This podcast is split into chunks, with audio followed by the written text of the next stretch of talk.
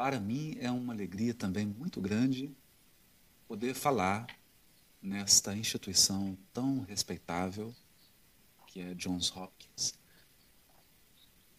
E gostaríamos de pedir a proteção no mundo espiritual para que as nossas palavras reflitam a vibração e a inspiração da espiritualidade maior. O nosso tema é justiça divina e justiça humana. E nós podemos iniciar a nossa reflexão a começar pela terceira parte do Livro dos Espíritos, que estabelece as leis morais. Há um ditado jurídico proveniente do direito romano que diz assim: Não importa o quão alto você suba, a lei sempre estará acima de você. E essa frase não se aplica apenas ao direito humano e à justiça humana mas, sobretudo, às leis morais que regem o universo.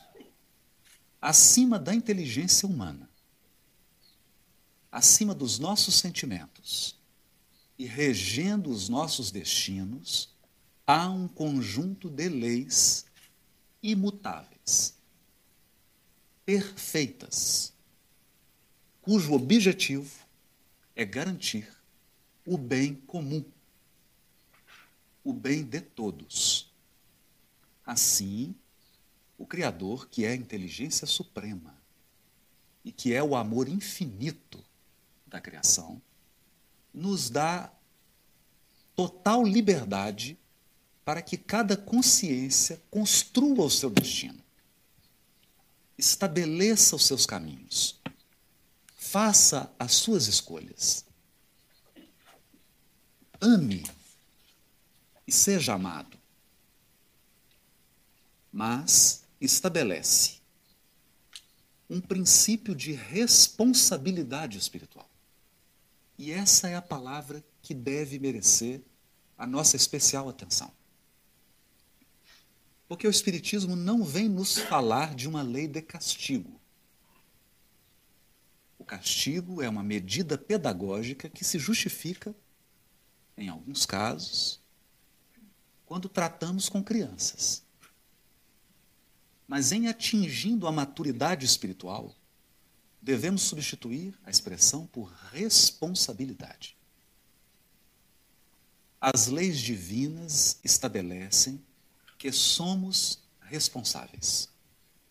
Responsabilidade significa nós cultivamos um determinado campo de experiências. E aquilo que nós provocamos, aquilo que nós trazemos para a vida de alguém, inevitavelmente caberá a nós retificar se for necessário. Isso é responsabilidade.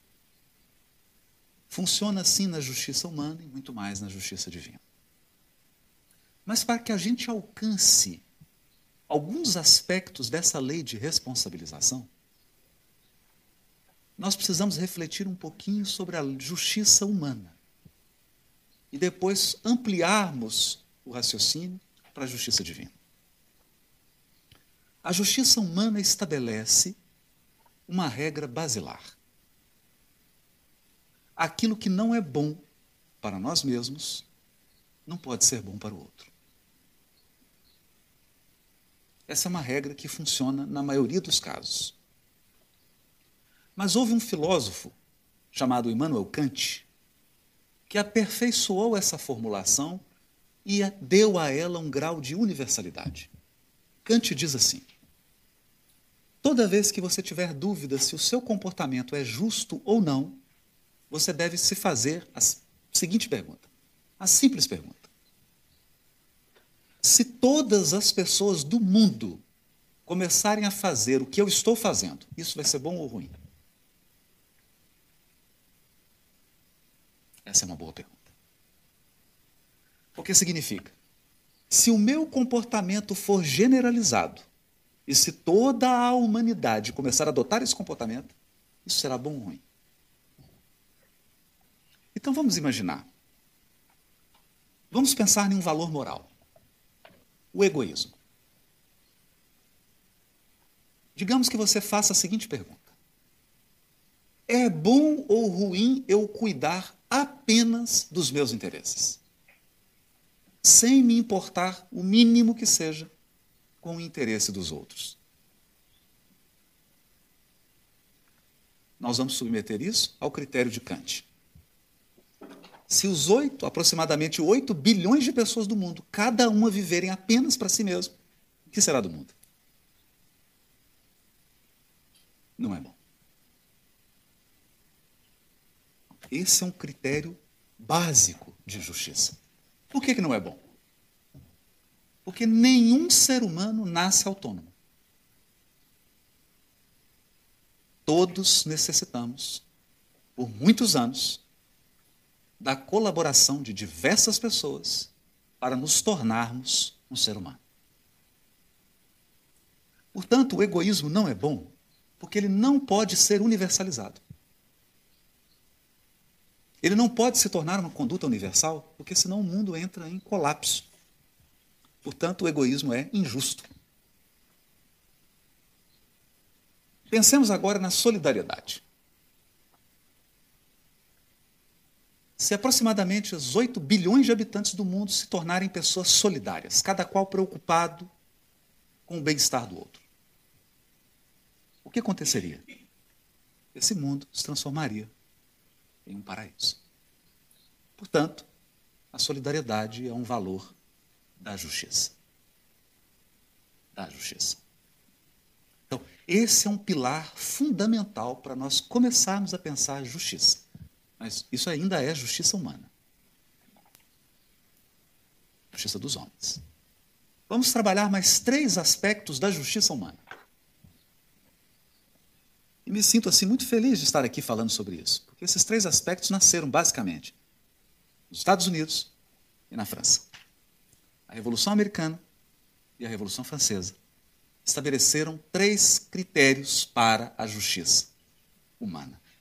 O primeiro deles é a liberdade. Não é à toa que há uma estátua dedicada a ela aqui na América. Liberdade. Isso significa que a justiça deve resguardar um espaço de movimentação para cada indivíduo você precisa ter um espaço. Isso aqui é muito prezado aqui na América, né? Uma faixa de, de privacidade, né? Se alguém se aproxima muito, opa. Né? Mas isso é importante. Porque significa que eu preciso ter autonomia. Isso significa que ninguém pode impor a mim um rumo para a minha própria vida. Eu preciso ter um grau de autonomia, que não é absoluta. Por quê? Porque se todas as pessoas tiverem um grau absoluto de autonomia, eu vou precisar de uma ilha deserta para cada habitante. Mas eu preciso de um grau relativo de autonomia e de liberdade. Essa foi uma grande construção. A segunda, igualdade. Igualdade uma conquista difícil, árdua, que ainda não foi alcançada. Em muitos locais do mundo, a liberdade já foi alcançada, a igualdade não. Mas igualdade do ponto de vista da justiça, não da utopia. Porque a justiça enxerga a igualdade da seguinte maneira: eu estou aqui diante de duas cadeiras que são reservadas para pessoas portadoras de necessidades especiais. Por quê? Por que, que as pessoas portadoras de necessidades especiais precisam ter duas cadeiras aqui na frente, sendo que aquelas que não possuem necessidades especiais têm à sua disposição cadeiras comuns? Por quê? Porque, em razão delas serem portadoras de necessidades especiais, elas precisam de um tratamento diferente daqueles que não têm necessidades especiais. Então, se eu não trato diferente de forma diferente, eu estou sendo injusto.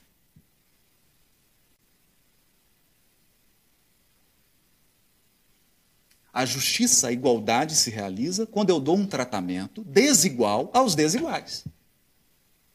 Esse é um princípio básico da justiça, que já havia sido apontado por Aristóteles o filósofo. Esse também é um princípio básico da justiça. Com aquele que tem uma carência maior, ele precisa de um tratamento mais especial. Para que haja um equilíbrio. Um equilíbrio. Então, a igualdade, do ponto de vista da justiça, ela não pode uniformizar todas as pessoas. Então, esse é um desafio. Tornar todos iguais, porque nós somos intrinsecamente diferentes. Exatamente porque somos intrinsecamente diferentes, precisamos de tratamento diferente para que todos sejam iguais. Esse é o ponto. É uma igualdade substancial. E a justiça humana deu um terceiro passo: a fraternidade. Fraternidade não no sentido poético. Fraternidade no sentido de justiça. Fraternidade no sentido de justiça significa: eu tenho um lago e uma pista de corrida ao redor do lago para que todos daquela cidade, daquele local, possam andar ao redor do lago. Eu moro em um prédio e aquele prédio é administrado, o elevador, a piscina, as áreas comuns, para que todos possam morar bem. Então, uma sociedade fraterna é uma sociedade que estabelece espaços que são comuns. Espaços que podem ser usufruídos por todos é uma sociedade que cuida das pessoas no momento em que elas estão em necessidade. Então, por exemplo, todos aqui vamos envelhecer. Espero, né? A não ser que alguém esteja planejando já desencarnar rápido. Vamos envelhecer. E o envelhecimento nos torna frágeis nos torna num aspecto orgânico, gente. Não? Não é? Nos torna. Uma pessoa de 95 não tem o vigor de uma de 20, não é isso? Então ela necessita de um cuidado e de um amparo. Então, todo um sistema da sociedade se organiza para garantir que nos momentos de fragilidade a sociedade possa apoiar essas pessoas, garantindo um, esse terceiro princípio da justiça, que é a fraternidade. Imagine alguém acidentado do trabalho. Um cirurgião que perde a mão.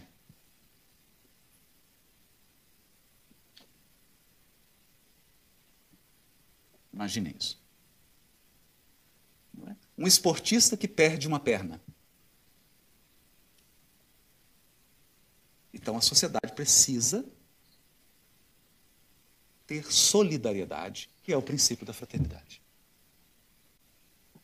Aqui nós temos um ponto, e até agora eu estou falando da justiça humana.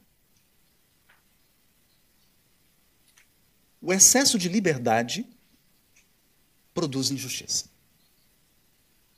A falta de liberdade produz injustiça. Mas o excesso de igualdade produz injustiça. Por quê? Porque retira a individualidade, não respeita a diversidade e acaba afetando a liberdade. A falta de igualdade produz falta de oportunidade, produz a exploração de uns pelos outros. E a falta de fraternidade ou solidariedade numa sociedade produz a barbárie. A barbárie.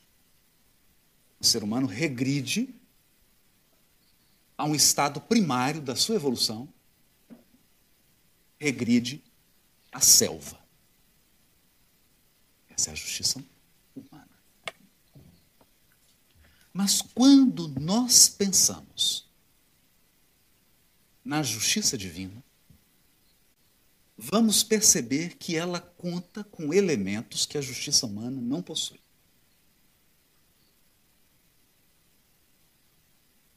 Recursos que a justiça humana não possui.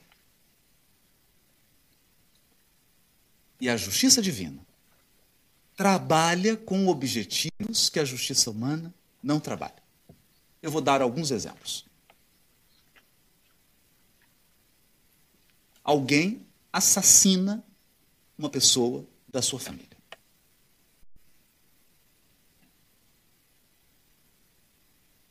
Portanto, esse ato provocou uma perda afetiva. irreparável. Eu te pergunto: a prisão do assassino irá equilibrar em que a sua dor?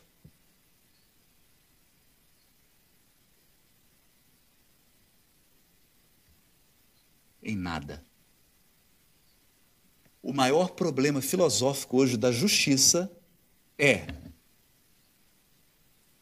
prender o assassino é uma medida de proteção da sociedade. Ele é preso para que ele não pratique novamente esse ato, colocando a sociedade em risco. Mas como que eu faço o ressarcimento da vítima que foi assassinada? Porque justiça é ressarcimento. Se alguém prejudica o direito de outrem, ela é chamada a ressarcir. Eu não estou dizendo apenas monetariamente. Ressarcimento é devolver o equilíbrio. Mas se a pessoa foi assassinada, como que a justiça humana devolve o equilíbrio para quem foi assassinado? Ressuscita?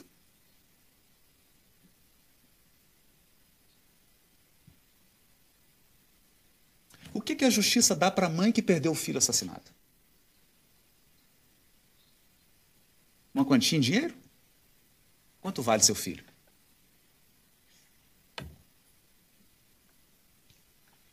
As perguntas que eu estou fazendo aqui são as perguntas que as maiores mentes do direito nos Estados Unidos e no mundo inteiro estão se fazendo. Reparar como?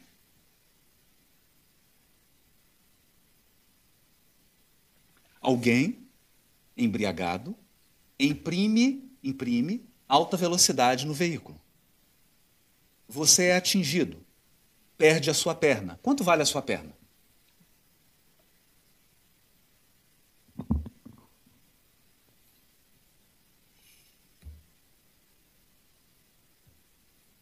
E se você perdeu as duas, quanto vale? Perder as duas pernas. Como é que se faz justiça nesse caso? Percebe? Então aqui nós chegamos num ponto importante dessa reflexão. A atuação do ser humano na justiça possui um limite possui um limite. O trabalho da justiça humana é um trabalho de contenção. É um trabalho auxiliar. Mas ele não resolve as questões fundamentais, como nós acabamos agora de concluir. Acabamos de concluir agora.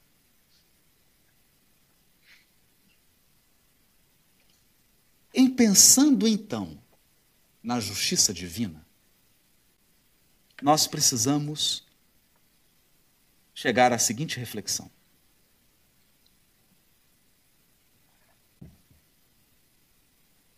Todos somos espíritos imortais. Aprendemos isso no livro dos Espíritos.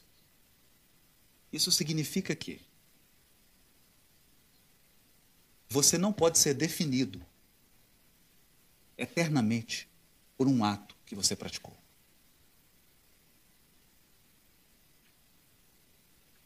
Então, durante um tempo da Idade Média, acreditou-se que o que você faz durante uma vida, se isso foi mal, você vai para o inferno e fica eternamente lá.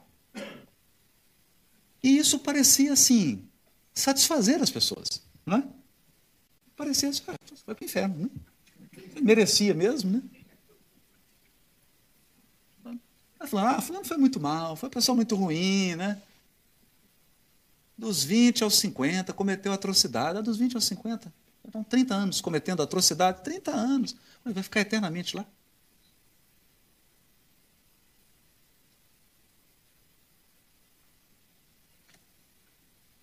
Então, hoje, há uma outra reflexão filosófica na justiça humana.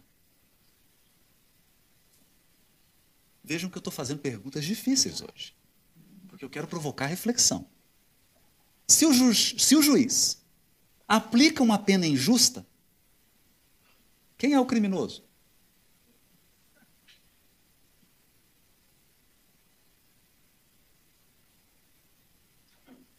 Essa é uma reflexão profunda. Se ao aplicar a lei eu me excedo, tornei-me criminoso. Estou usando palavras fortes para que a gente entenda.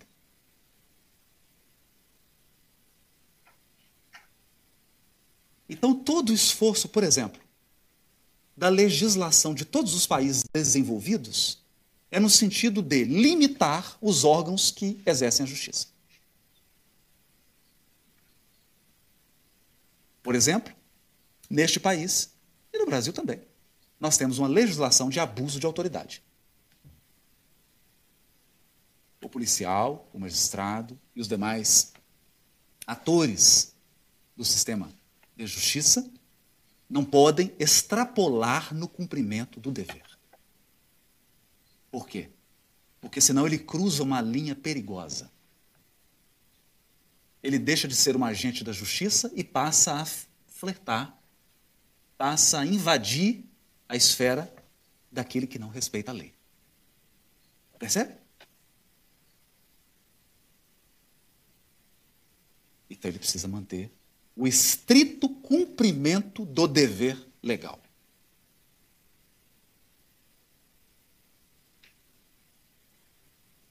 Portanto, a nossa sociedade atual criou um problema para o inferno.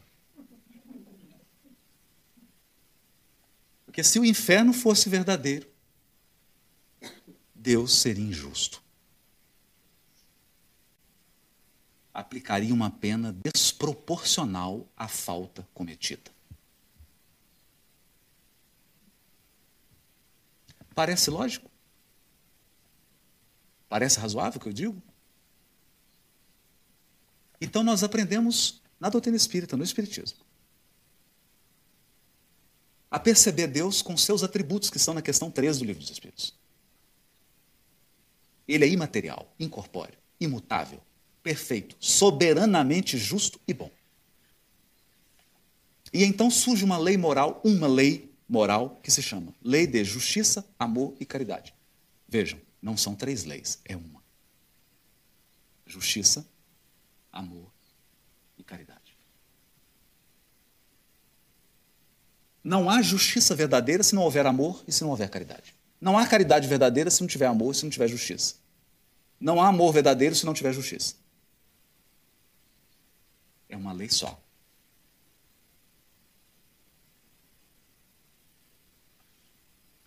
Nesse sentido, a justiça divina, que cuida do espírito imortal e que estabelece que todos os seres irão progredir, ela precisa garantir esse progresso.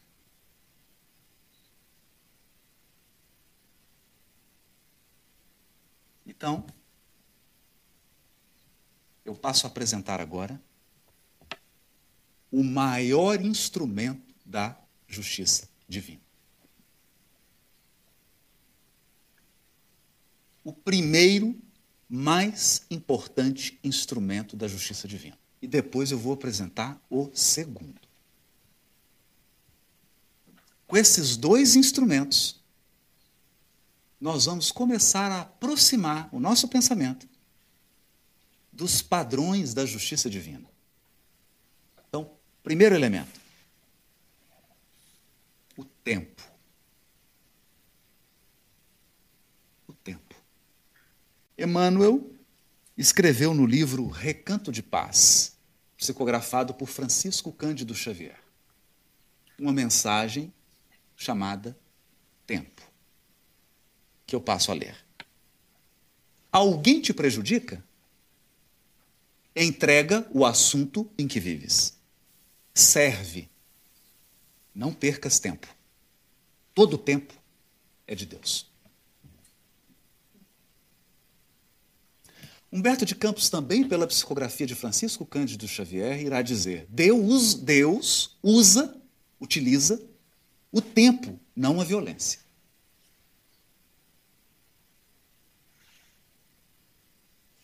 Por quê?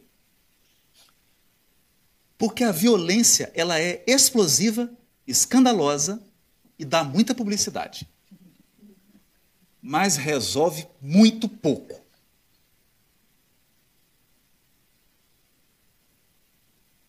O tempo desgasta tudo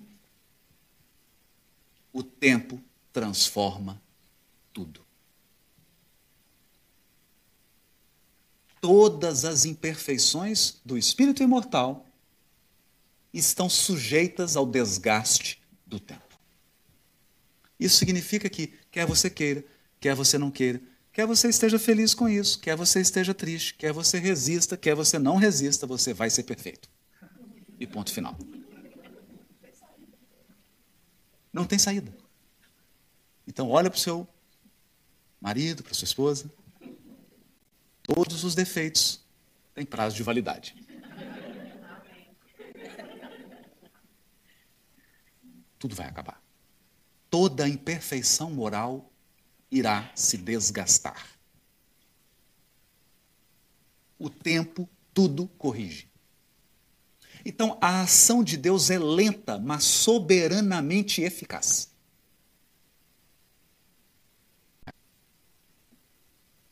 Lenta, mas soberanamente eficaz. E aqui há alguns aspectos sobre o tempo que eu gostaria de trazer para a nossa reflexão. Todos os ditadores do mundo terminaram no caixão.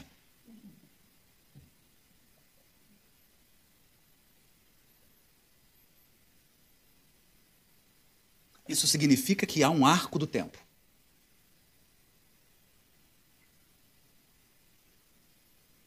No uso do nosso livre-arbítrio, ainda que esse livre-arbítrio livre seja utilizado para o mal, há um tempo determinado para a ação da pessoa.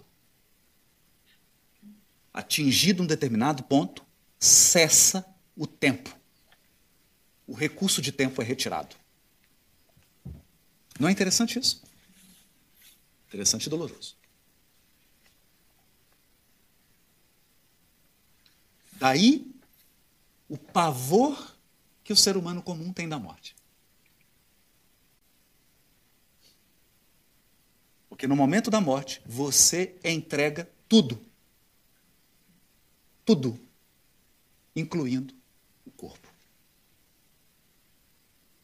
Nome, títulos, patrimônio, reputação, fama, beleza, juventude. Tudo. Entrega tudo. E todos. Essa é a notícia ruim que eu ia dar hoje, né? Assim, todos aqui vão morrer. Mas tem uma notícia boa. Nossos espíritos vão sobreviver. nossos espíritos. Porque a sua personalidade vai morrer. O nome que você tem, o que essa personalidade atual construiu vai acabar. Não importa. Não importa se você anda no Air Force One. Doesn't matter. Então o tempo tem essa característica extraordinária. Ele estabelece um limite para a ação, inclusive do mal. Inclusive do mal. Mas há um outro elemento do tempo. Ele transforma os seres. Transforma. De modo que o benfeitor de hoje foi o déspota de ontem. Então o tempo nos leva de um, de um estado de imperfeição espiritual e às vezes de maldade para um estado de luz, de espiritualidade, de bondade. Isso tem um nome. Isso se chama evolução espiritual. A justiça humana não tem esse recurso. Só a justiça divina.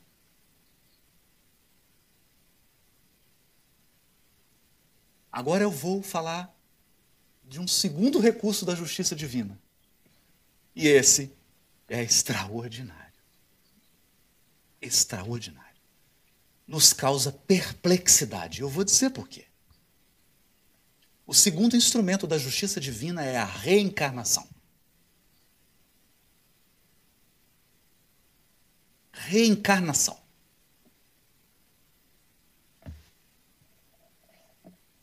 Deixa eu tentar explicar. Eu me permito contar uma história pessoal. Certa vez eu recebi um processo de alguém que entrou numa casa, roubou a casa toda, estava armado. Dentro da casa estava uma mãe com uma criança de dois anos. A mãe ficou agachada no chão, abraçada com a criança, tremendo de medo. Porque ele a obrigou que a ficasse no canto. Ele roubou a casa inteira, saiu, não se contentando, voltou, atirou na criança e na mãe.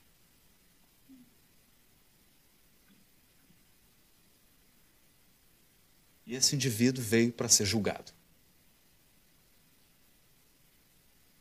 Quais instrumentos a justiça humana coloca na mão de um juiz? Processo e a prisão. Ou aqui na América, a pena de morte.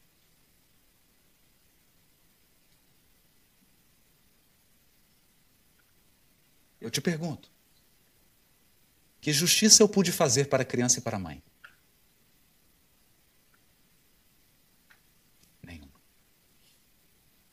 Ele foi preso.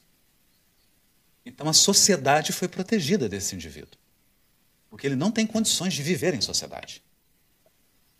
Ele precisa ser guardado. Ele precisa ser protegido dele mesmo. E a criança? O que, que eu pude dar a ela? Nada. Então, pensem comigo. Foi feita a justiça? Não. Integral, não. Parcial. Mas a justiça divina conta com um instrumento. E esse instrumento se chama reencarnação.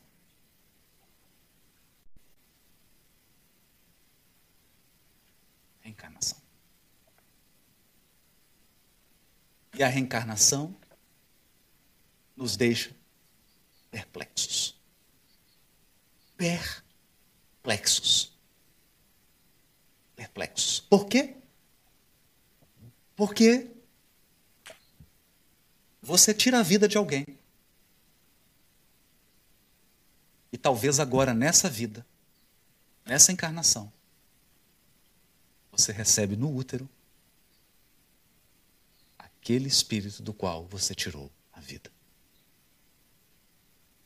Você tirou, agora você restitui. Porque a lei é de reparação.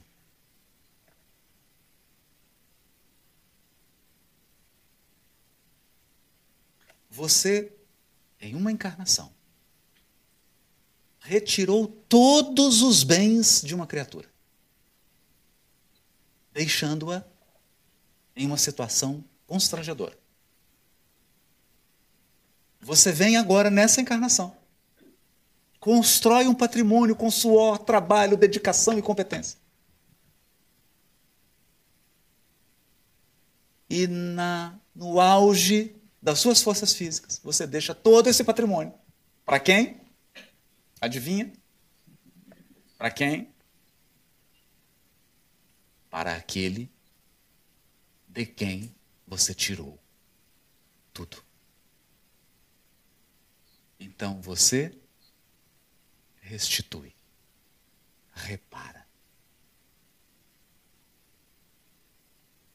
Você estabeleceu uma relação.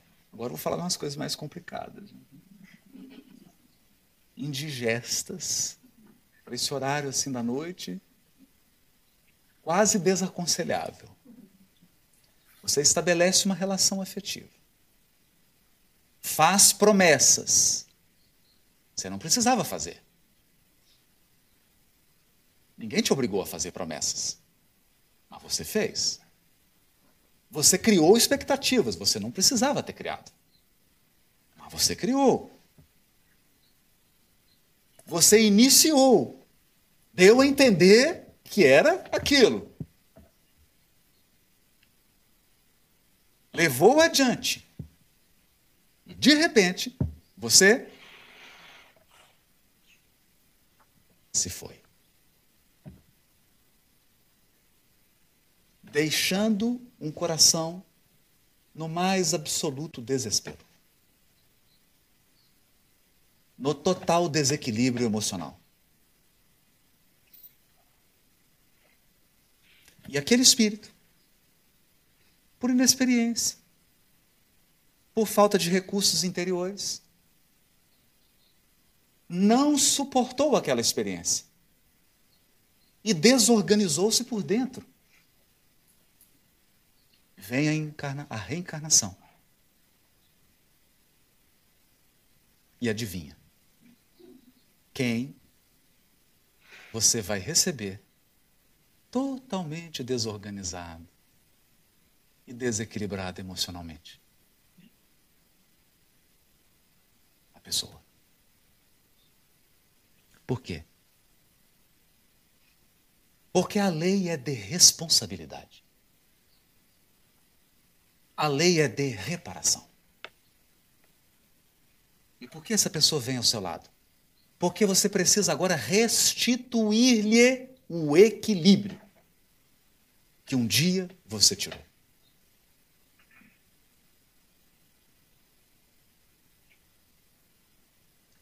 Tempo e reencarnação. Ferramentas ocultas e sublimes de Deus que operam nas nossas vidas e nos nossos destinos consertando tudo que um dia estragou. Harmonizando tudo que um dia foi desarmonizado. Então, se nós meditamos nesses elementos, somos obrigados a concluir. Há muita injustiça no mundo. Muita, muita, muita, muita. Todos os dias, milhares de injustiças são cometidas mas não há nenhum injustiçado.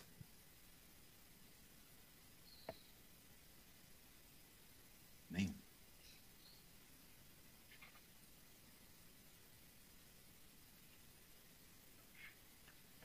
Me recordo então de um amigo que conviveu muitos anos com Chico Xavier. Ele era contador. Ele que me contou essa história.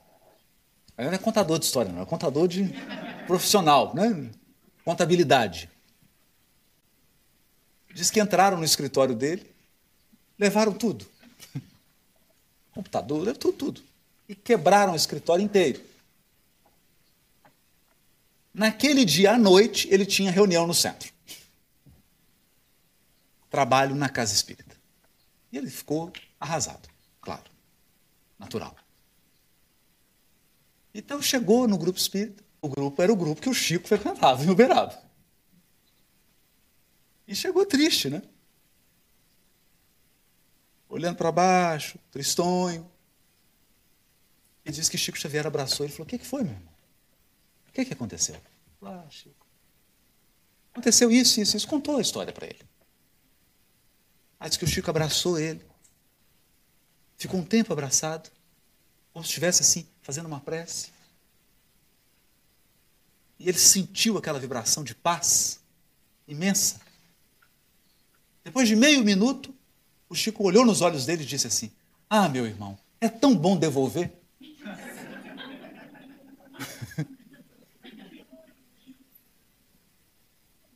é tão bom devolver. Então a vida vai como um, um curso de um rio, ajustando, ajustando. Mas não nos enganemos. Nenhum de nós aqui nasceu apenas para ajustar. Nascemos também para construir o amanhã.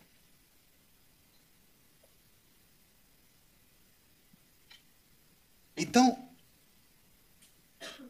onde estamos? Estamos no meio do caminho. No meio do caminho. Estamos agora reparando o passado e construindo o futuro. Esse é o desafio. Porque você pode resgatar hoje e cometer o mesmo erro. Então significa que você entra num círculo vicioso, você não sai dele. Isso não é bom. Não basta resgatar. É preciso avançar. É preciso aprender com o erro. É preciso reformular. Aprender a escolher. Aprender a construir uma vida mais feliz, mais digna, mais justa. E é o que nós estamos fazendo aqui. Esses momentos em que nós refletimos aqui sobre espiritualidade, sobre justiça divina, sobre como Deus estabelece a justiça no universo, é um momento em que nós estamos recolhendo recursos para reconstruir nosso destino.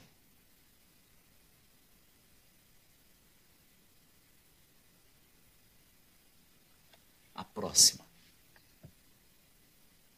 A próxima experiência e a próxima vida.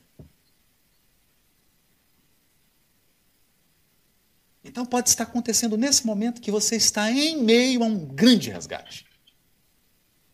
Paciência. É temporário.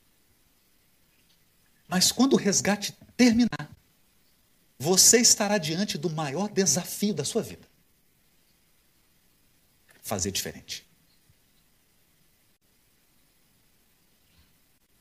Fazer uma nova escolha. recomeçar. Recomeçar. E essa é a maior luz que a doutrina espírita pode trazer para a nossa vida. O esclarecimento e a consolação, a certeza mesma de que tudo pode ser reconstruído. Tudo. Tudo. Uma boa dose de paciência. Boa dose de compreensão. Uma pitada de fé. Muita esperança. Porque o tempo opera em favor de quem deseja reconstruir.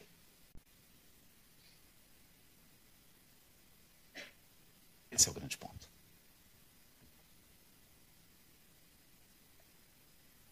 Entendendo isso, nós gostaríamos de ler uma mensagem também de Emmanuel, que se chama Deus em nós. Nós costumamos apenas pensar em Deus fora. E Ele também está fora.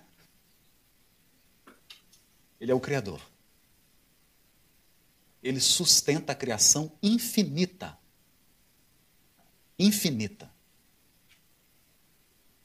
Mas se Deus está em todo lugar, por que não dentro de você? Eu aprendi uma expressão esse final de semana. Think about. Think about. Se ele está em todo lugar, por que não dentro de você? Por que não? Por que não dentro de você?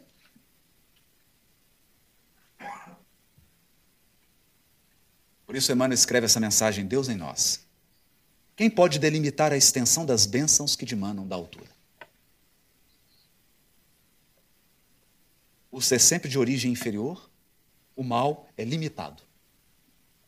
Limitado. Como todas as manifestações devidas exclusivamente às criaturas. Tudo que as criaturas fazem é limitado. Inclusive o mal. O bem, no entanto, tem caráter divino e semelhante aos atributos do Pai Excelso, traz em si a qualidade de ser infinito em qualquer direção. Só o bem é infinito. Por mais sombrios te pareçam aos ideais de hoje, os dias do passado, não te entregues ao desânimo. Ergue os sentimentos e conjuga as próprias ações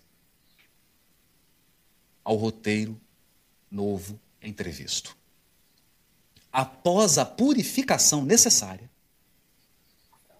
após, depois da purificação necessária, a água mais poluída da sarjeta se torna límpida e cristalina, como se jamais houvesse experimentado o convívio da impureza. Se isso acontece com a água, por que não com o espírito? O presente, o presente, o agora, é o perene traço de união entre os resquícios do pretérito e uma vida futura melhor. O presente é o meio do caminho entre o ontem e o amanhã. Plasma em ti mesmo as forças reconstrutivas de tuas novas resoluções. Novas resoluções para que se exprimam em obras de aprimoramento e de amor. Por quê? Porque o terceiro elemento da justiça divina, o seu propósito é nos ensinar a escolher. A escolher. Por que sofremos as consequências dos nossos atos? Para aprendermos a escolher.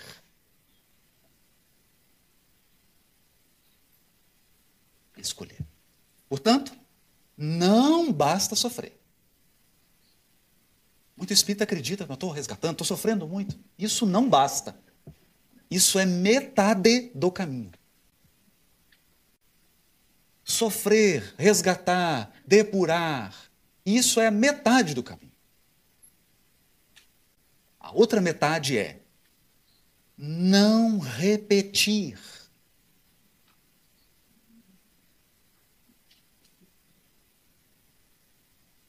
Não repetir.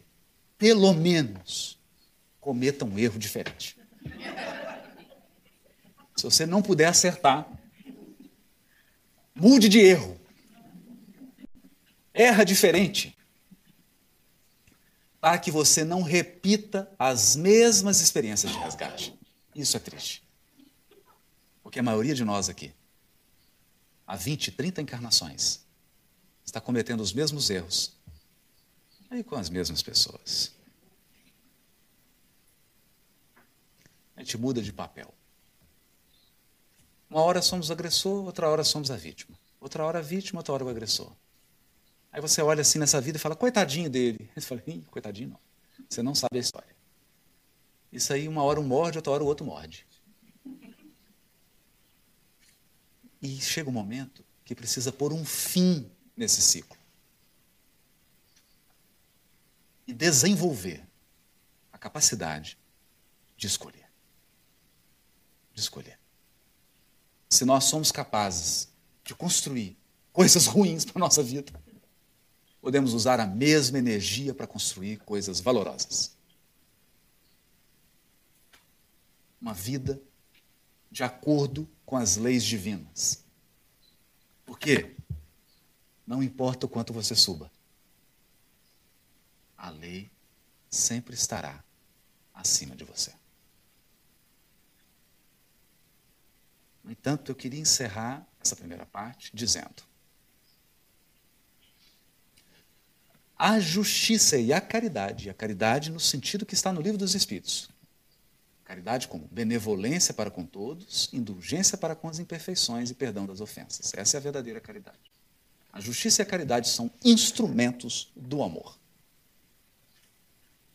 Porque nós lemos na obra de André Luiz: os espíritos que amam governam a vida.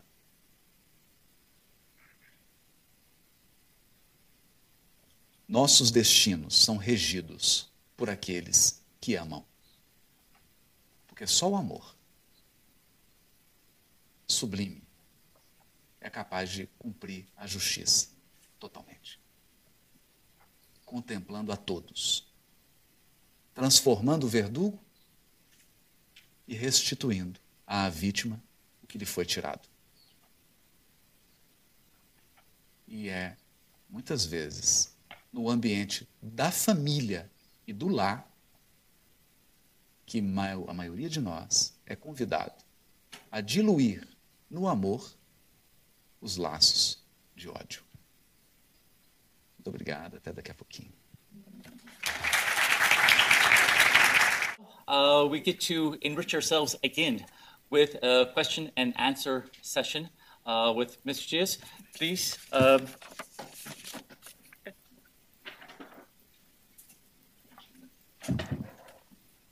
Caros amigos, é...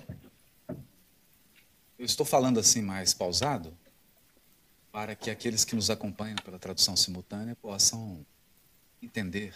Então peço perdão. Se não fosse isso, poderíamos falar com mais fluência, com mais fluidez, mas há aqui também um dever de justiça. Né? Afinal, nossos irmãos norte-americanos estão abrindo seu país, seu lar para os nossos corações, nos permitindo vir aqui falar dessa consoladora doutrina espírita. É, há uma algumas perguntas que eu vou agrupar porque elas são bastante semelhantes, elas tocam na, no mesmo ponto. Então a gente aproveita para responder no conjunto. Uma delas, que resume aqui muitas que foram feitas, é essa. É possível termos alguém da família em que o relacionamento é tão bom, tão bom, que não haja pagamento de vidas passadas? E tem outras aqui também falando sobre isso, né? E é possível, sim, claro. Aliás, todo o propósito da justiça divina é que um dia todas as nossas relações sejam assim. É importante dizer isso. O objetivo da justiça divina não é nos colocar num permanente estado de resgate. O objetivo da justiça divina é pacificar. Pacificar. E reconstruir redimir, purificar, isso. Pacificar. Há aqui também um outro ponto que nós gostaríamos de dizer. Nunca uma relação é só resgate. Nunca. O que pode ocorrer é, em uma relação humana, predominar o caráter resgate. Mas há outros elementos.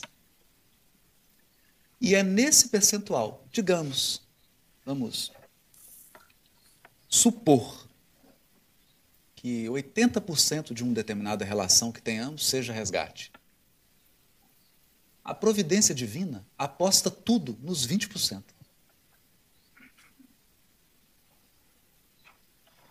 Por que, que eu estou dizendo isso?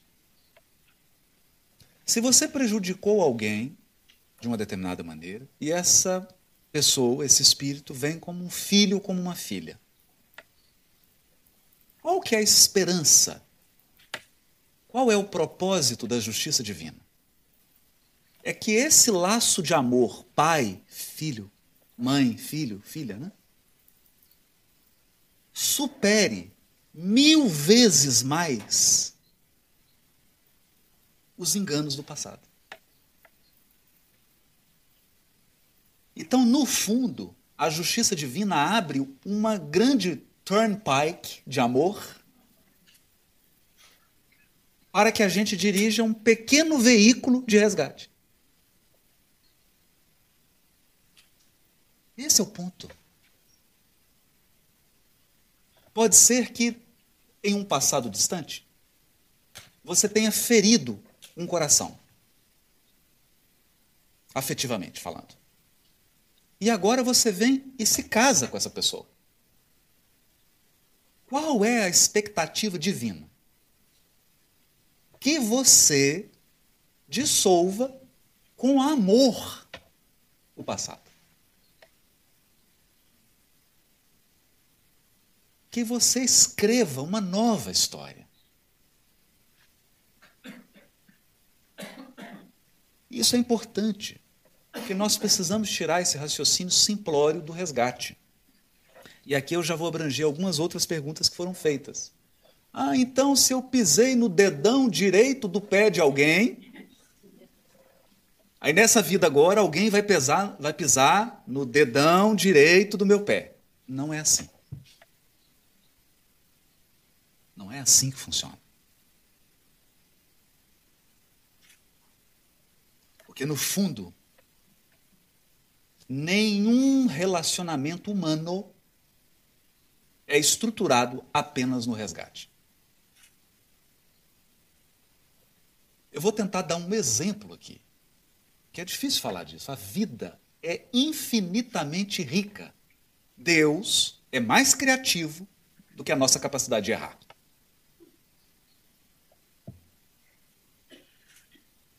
É muito mais criativo. Então, eu vou dar alguns vou dar dois exemplos aqui. Digamos que alguém tenha prejudicado o outro de uma maneira assim muito severa. Se a vida fosse regida apenas por justiça estrita, por resgate, você viria só com essa pessoa. E então você vai programar a sua encarnação e os benfeitores dizem assim: espera aí, você prejudicou fulano? Mas tem alguém aqui que ama muito essa pessoa. E te ama também.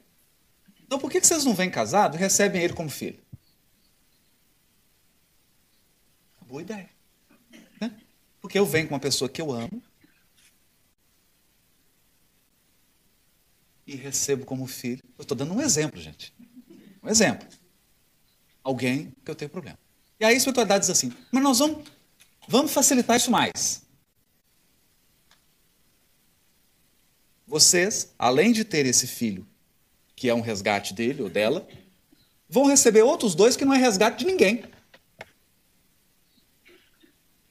E aí você monta uma família de três, três filhos, um casamento que não é resgate, para dissolver uma relação problemática. Então, o que está ocorrendo aqui? A misericórdia divina está sobrepujando a nossa capacidade de errar. Mas o que pode acontecer? Aqui há um risco.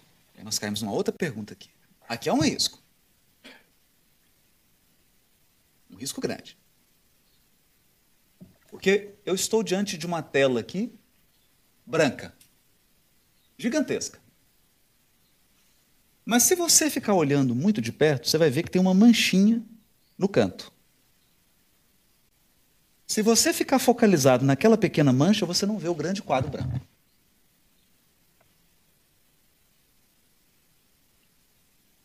Então, às vezes, a pessoa, numa família bonita, estruturada, ela tem um relacionamento que é resgate. E ela atrapalha tudo que estava bem, porque focalizou apenas na parte que é difícil.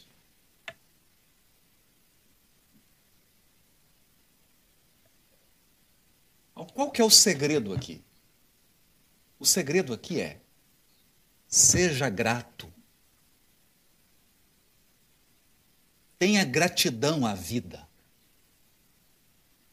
Não olhe apenas para o que é problemático. Ao lado do seu problema está cheio de bênçãos. Tá certo. Alguns momentos da vida caem umas tempestades, assim, uns terremotos, um furacão, igual aqui. Não é? Você fica até meio zonzo. Mas passa. Passa. Passa. E o que, que acontece? O que, que acontece?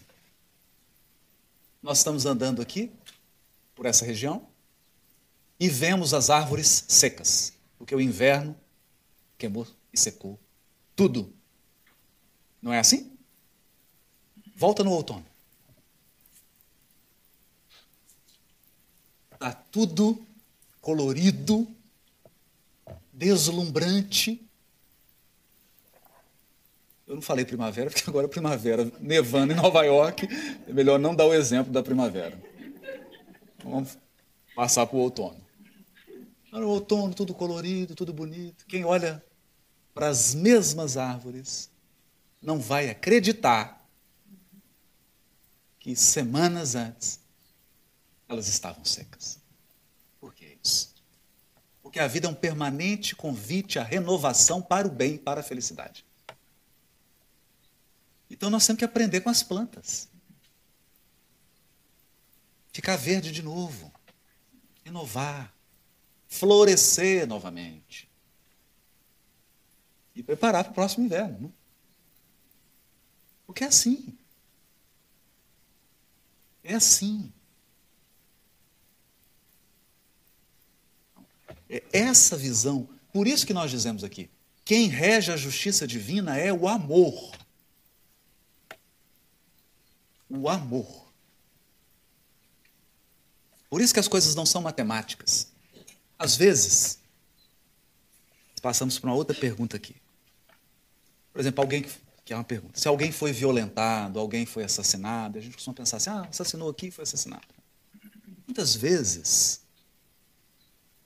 muitas vezes, para um espírito passar por um resgate muito doloroso, para chegar ao ponto dele ter um resgate muito doloroso, ele errou várias vezes no mesmo erro.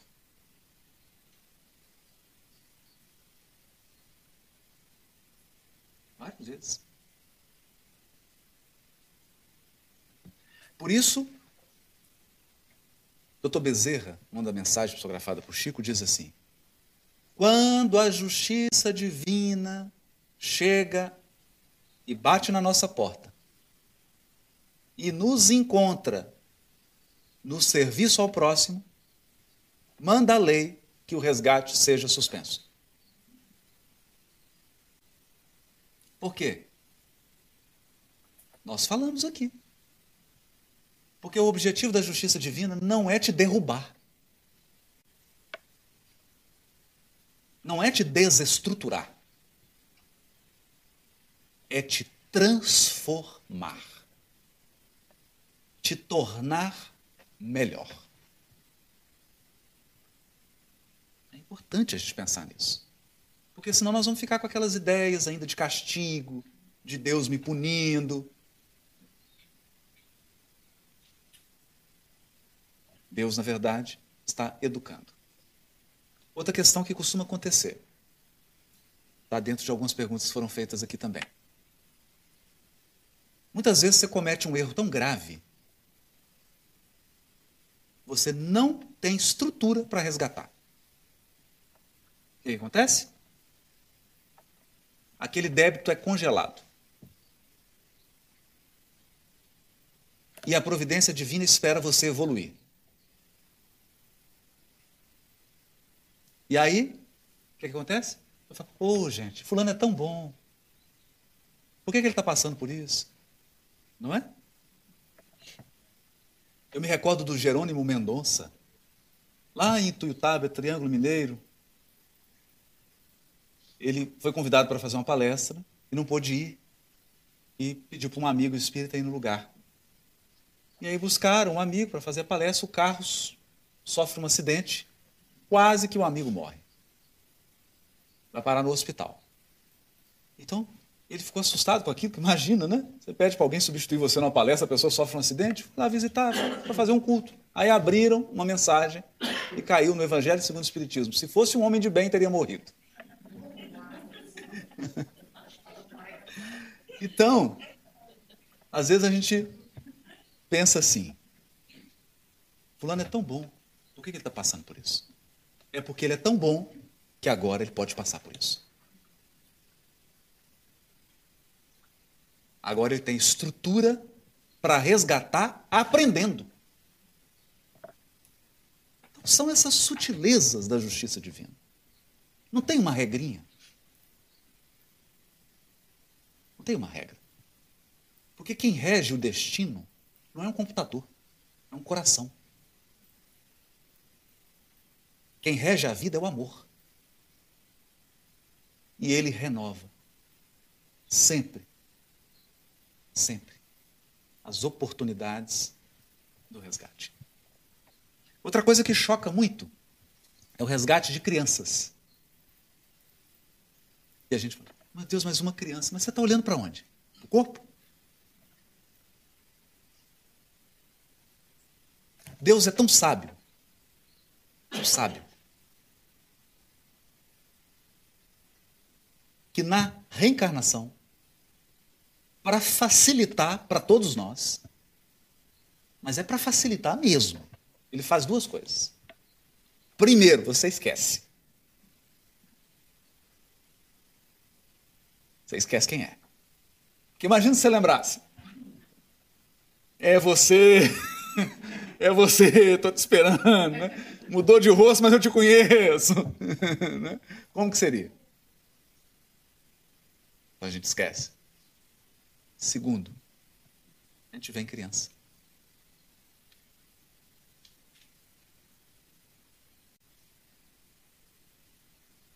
Você olha para a criança. E se você não tiver muita perspicácia, você não vê o espírito que está naquele corpinho, bonitinho, lindinho, cheio de experiência, trazendo vários equívocos, várias tendências más que precisam ser corrigidas, vários resgates que ele vai viver, necessidade de ser educado, de ser direcionado. Mas por que, que ele vem assim? Aquela fofura. Por quê? Para que tudo isso seja feito com o nosso amor.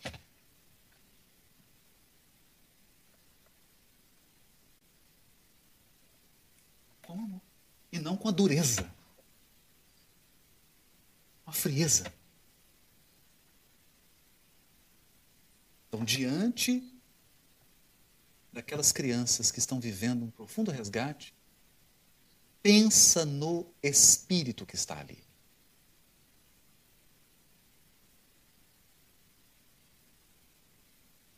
Pensa no espírito.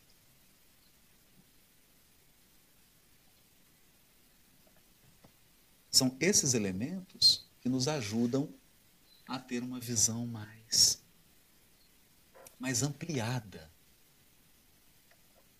dessa complexidade que é uma vida. Eu tenho aprendido algo com a doutrina.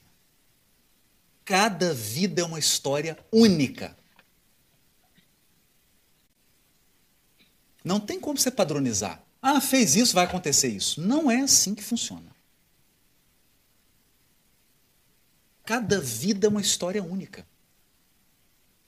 Porque você comete um erro, mas aí você faz outros acertos, você corrige aqui e a providência divina leva tudo em conta.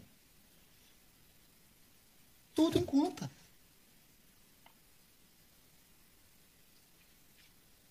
Então é, é dinâmico. E há um elemento aqui que eu também gostaria de falar, porque eu esqueci de dizer, e ele é muito importante. Deus pode mudar tudo. Até suspender o resgate. E eu já vi isso acontecer demais. Mas é muito. Acontece muito.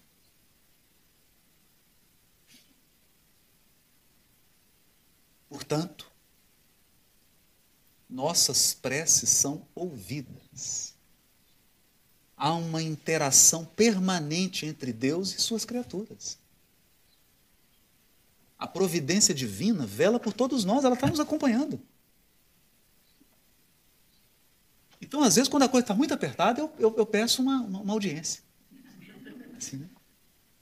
assim, pai, queria conversar com você. O senhor não acha que está assim demais? Queria diminuir um pouco. Porque há uma interação. E Deus responde. Mas responde como? Como que Deus responde? Emmanuel diz: responde através das circunstâncias e das pessoas que cruzam seu destino.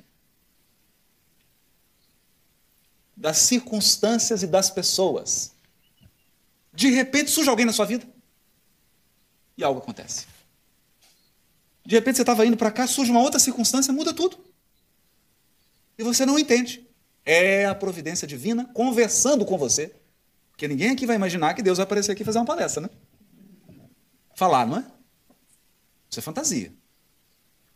Deus fala através dos acontecimentos e das pessoas.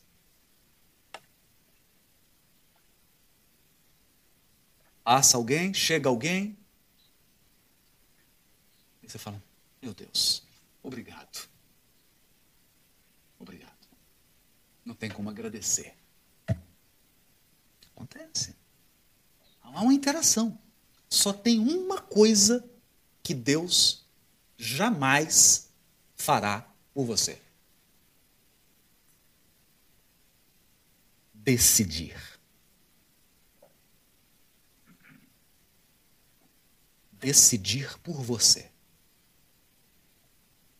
Não. Por quê?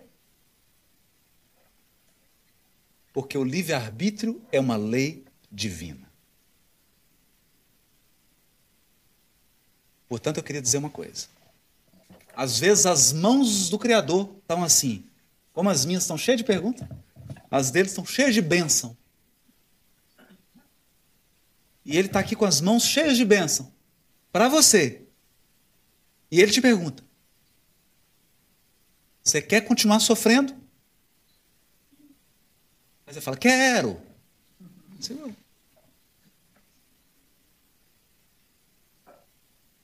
você quer continuar agindo dessa maneira? Nesse padrão que gera sofrimento?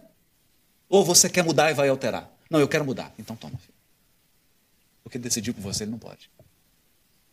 E acredite, muitos de nós opta pelo sofrimento. Por quê? Porque virou um hábito. Vira um padrão. Um padrão. Você não consegue sair. Consegue. Se quiser, consegue. Tem, tem todas essas sutilezas, né? Todas essas sutilezas. E por fim, Há uma pergunta aqui: é como conciliar a justiça divina com a justiça humana, a pena de morte? Ó, toda justiça humana está progredindo para tentar alcançar a justiça divina. tentar. Portanto, nenhum elemento da justiça humana ainda neste mundo sequer se aproxima da justiça divina. Para os espíritos superiores, a nossa justiça humana é primitiva. Mas ela vai se aperfeiçoar. Ela vai se aperfeiçoar. Tudo vai. Ela vai se aprimorar. E à medida que os nossos espíritos avançarem, evoluírem, a nossa justiça acompanhará a nossa evolução. E cada vez mais ela vai se aproximar da justiça divina. Nos seus fundamentos.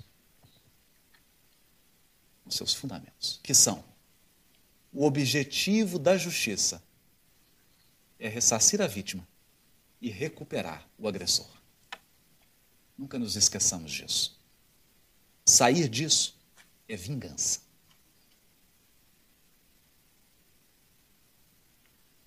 A justiça divina tem por propósito recuperar também o agressor.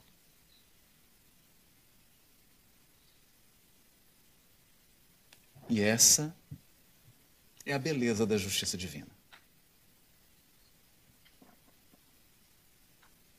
Porque ela nos traz de volta ao mesmo lugar, com as mesmas pessoas, nas mesmas circunstâncias em que nós caímos, para que agora a gente possa levantar.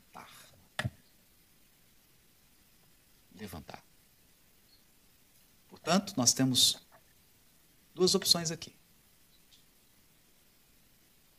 Ou nós vamos passivamente sofrer, passivamente receber sofrimento, ou nós vamos erguer a fronte e aproveitar os espinhos para cultivar flores. Esse é o segredo. Porque temos aprendido uma coisa muito bonita não existe anjo de cristal. Frágil. Todo espírito iluminado é feito de adamantium, o esqueleto do Wolverine. É mais forte que o diamante. Adamantium. O espírito puro possui uma resistência moral que ele é capaz de suportar o que nós não damos conta nem de pensar. Mas essa fortaleza foi adquirida, construída. Não é um presente gratuito. Não é. E afinal, quando você olha para trás, com a idade que você tem hoje, não importa qual, e você pensa em algumas coisas que te fizeram sofrer, de algumas delas, você dá umas risadas boas. Porque você vê que hoje você passaria por aquilo com muito mais leveza, com muito mais sabedoria.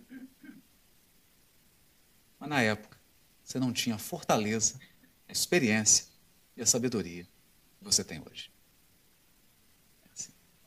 Vamos fazer a última então para a gente encerrar. Tem dois, uh, tem dois mais perguntas em inglês. Sim. Uh, okay, two other questions. What are the most powerful tools for helping a person to become conscious of their mistakes and repeated patterns? Suffering with purpose, spiritual education, interior guilt, honest observations from others.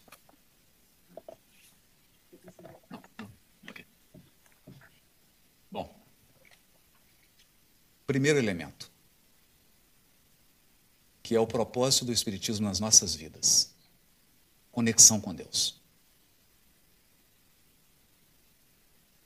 Nós, Emmanuel escreveu no prefácio do livro Nosso Lar. Em verdade, precisamos muito de espiritualismo e muito de espiritismo, mas mais ainda de espiritualidade. O que é isso? Porque a espiritualidade é a quantidade de espiritismo que você construiu por dentro de você. É o que você construiu dentro. É uma conexão espiritual.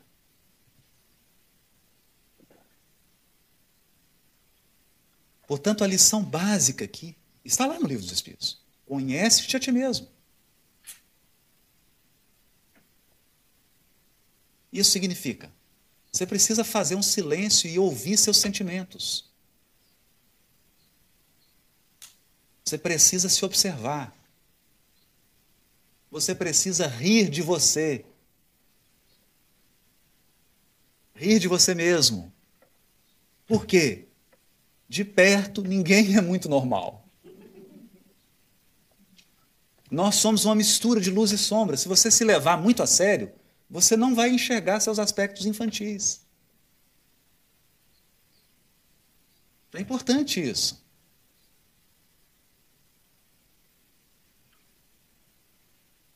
Observar seus anseios, seus sonhos, seus sentimentos. E silenciar o suficiente para ouvir Deus. Eu não estou falando de uma coisa mística. Eu tenho certeza. Acho melhor contar um caso rápido. As histórias falam mais do que as teorias.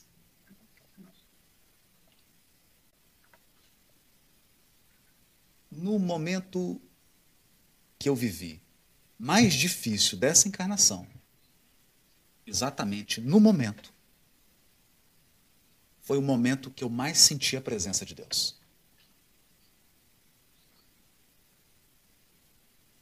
O ar ao meu redor parece, parecia que ia sair faísca elétrica.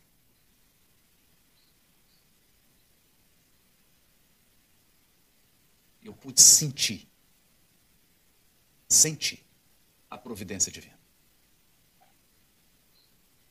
A dor diminuiu? Não. O problema foi retirado? Não. A perplexidade saiu de mim? Não. Mas o que aconteceu? Eu não me senti desamparado.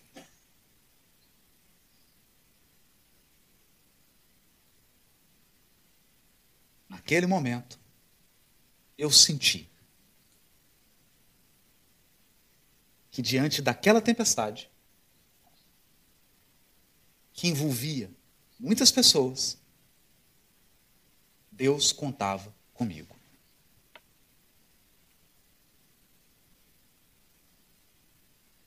Como é que transmite isso para alguém com palavras? Não tem jeito. Eu encontrei com um amigo querido no Amapá. E ele me disse assim: vivi algo semelhante. Fui internado precisava fazer uma cirurgia. O médico chamou minha esposa e disse assim, esse amigo contando. Ele precisa ir agora, porque ele está morrendo. Ele tem que fazer a cirurgia agora em São Paulo. Se ele não fizer a cirurgia, em 24 horas ele vai morrer. E é um dirigente espírita. Amigo querido. Ele disse assim: Essa hora eu fiz uma prece de verdade. Mas aquelas de verdade.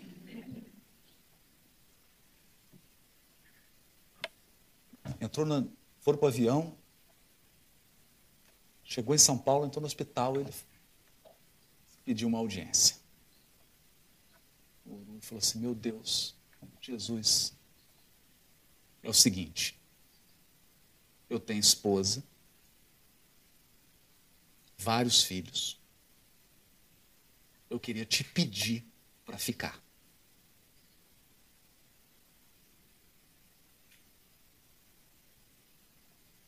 Diz que foi uma coisa assim muito forte um pedido. Passou um tempo e ele sentiu, porque as respostas vêm pelo sentimento que surge em nós.